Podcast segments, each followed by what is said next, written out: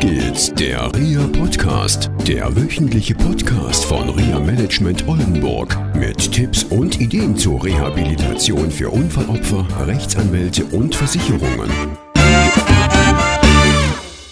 Herzlich willkommen, meine Damen und Herren. Katrin und ich sind gerade am Diskutieren. Menschen können sich nicht konzentrieren. Im Kino. Ja, kann ich manchmal auch nicht, wenn da jemand sitzt und auf sein Handy guckt, das Licht leuchtet, weil er wissen will, ob er eine SMS bekommen hat. Im Kino. Ja, Im Film. zwei Stunden schafft man das nicht. Dann gibt es zwei Dinge. Entweder kann er nicht dranbleiben oder Nicht er wollte, oder er wollte nicht ins Kino gehen. Kann auch sein. Genau. Ja. Aber ich schaffe das dann auch nicht, das auszublenden. Wie das Kino oder das Handy? Das Handy. Du guckst einen Film und siehst immer ein Handy. Na, wenn das Licht leuchtet, ja. Also wenn das schräg vor mir ist, ja.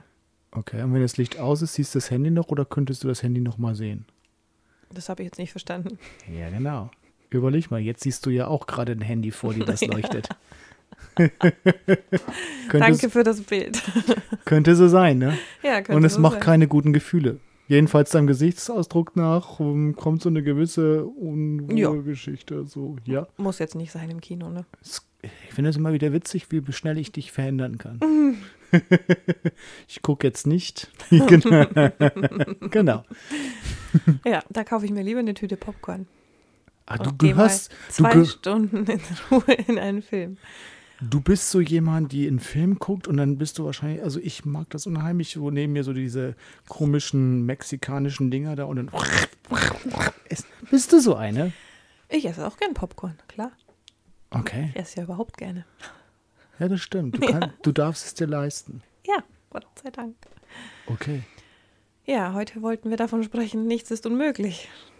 Ja, zum Beispiel, man kann sich Bilder im Kopf machen, die eigentlich nicht jetzt gerade präsent sind. Das Ja. ist nicht unmöglich. Genau, es ist auch nicht unmöglich im Kino mal zwei Stunden das Handy auszulassen. Ja, ist richtig.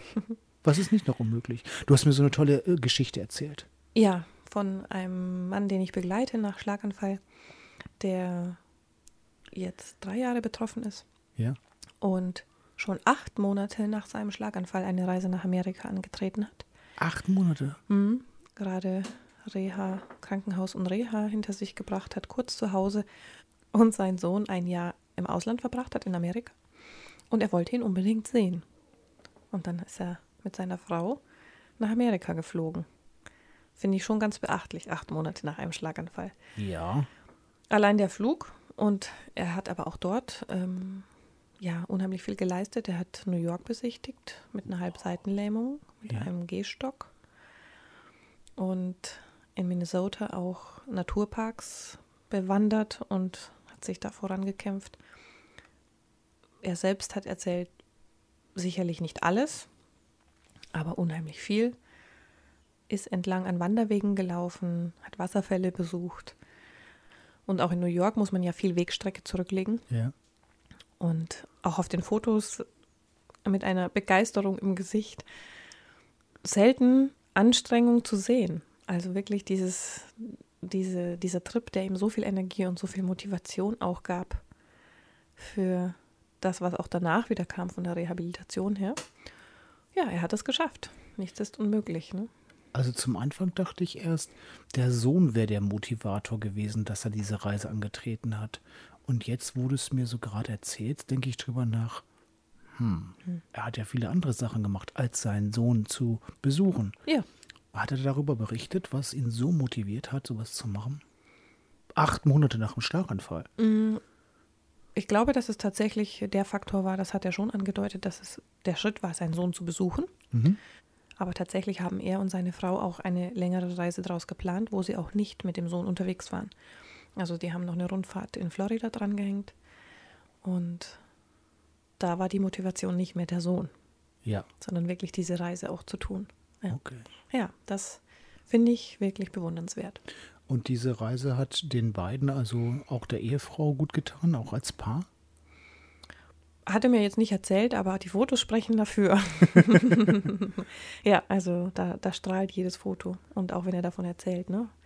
Wir haben zum Beispiel Fotos noch von einem Automuseum äh, gesehen. Unzählige tolle Autos, Cadillac und ja, man wurde zurückversetzt in die 1960er, 70er Jahre und äh, da ist es förmlich aus ihm rausgesprüht. Ja, und das glaube ich schon, dass das für das Paar auch eine tolle Sache war. Toll. Ja, den Fokus auch gerade in dieser ja doch schweren Zeit. Ja, also es war auch medizinisch schon nach dem Schlaganfall für ihn nicht ganz einfach und natürlich mit den Konsequenzen dann auch für die Familie, damit zu leben, das Leben umzustellen, dann mal eine ganz andere Perspektive zu wählen auch loszulassen und zu sagen, so, ich mache jetzt mal für ein paar Wochen keine Rehabilitation Ja. im klassischen Sinne. Ich mache meine Therapien oder gehe noch in eine andere Einrichtung und wirklich mal, ja, vielleicht auch Rehabilitation zu machen, in dem Sinne, dass ich mein Leben wieder lebe. Alte Ziele wieder hochhole. Ja, genau, alte Gefühle, Freude am Leben, Spaß am Leben. Das finde ich toll.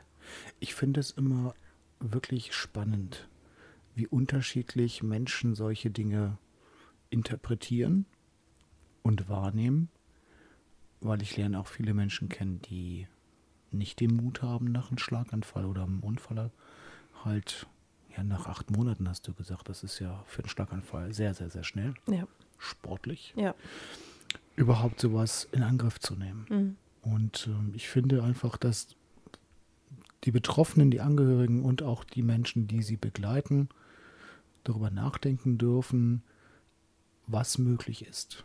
Viele gucken zu sehr, das hatten wir schon mal gehabt, aber mit, mit dieser Geschichte, halt, die du erzählt hast, wird es nochmal deutlich auch zu sehr, was nicht geht.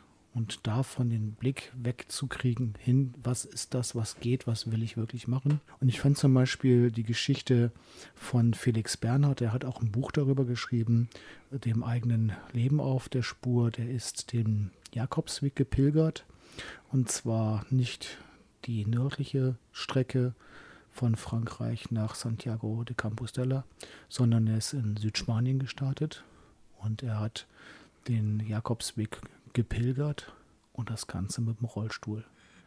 Und das Ding so durchzuziehen über viele hunderte Kilometer mit vielen Plattfüßen an den Rollstuhlrädern, äh, immer wieder nachzufragen nach Hilfe, auch einige nicht so schöne Dinge zu erleben und dann wegzustecken und immer das Ziel vor Augen zu haben, dahin zu kommen.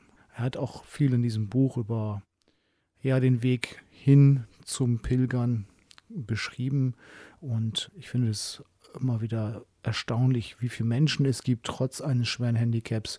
Wir hatten in einer der ersten Sendungen zum Beispiel Boris Grundl gehabt, der ja auch als Querschnittgelähmter sein Leben selber in die Hand genommen hat. Von vielen Minuten Socken anziehen bis hin zum Es geht schneller. Und jetzt ist Boris Grundl zum Beispiel Vortragsredner, Motivationstrainer und so weiter.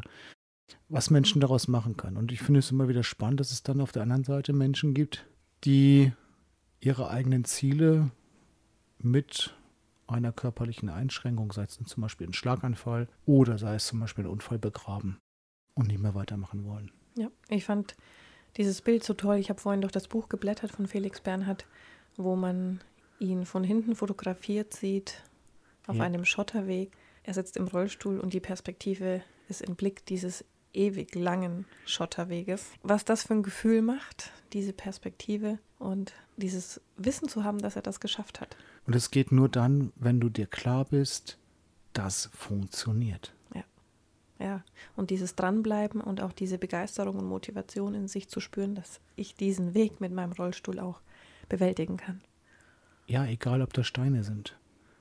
Und ich glaube, es war Goethe, der gesagt hatte, aus jedem Stein, der im Weg liegt, kannst du was Schönes bauen. Also Mhm. jedenfalls so sinngemäß Mhm, hat der mhm. Mann das gesagt. Und ich glaube, dass es viele Beispiele gibt. Zum Beispiel, es gibt ja einen Film, der heißt Gold, du kannst mehr als du denkst. Da sind drei Sportler, mh, auch eine Deutsche mit Kirstin Brunn, die auch zeigen, was mit dem Handicap sportlich möglich ist.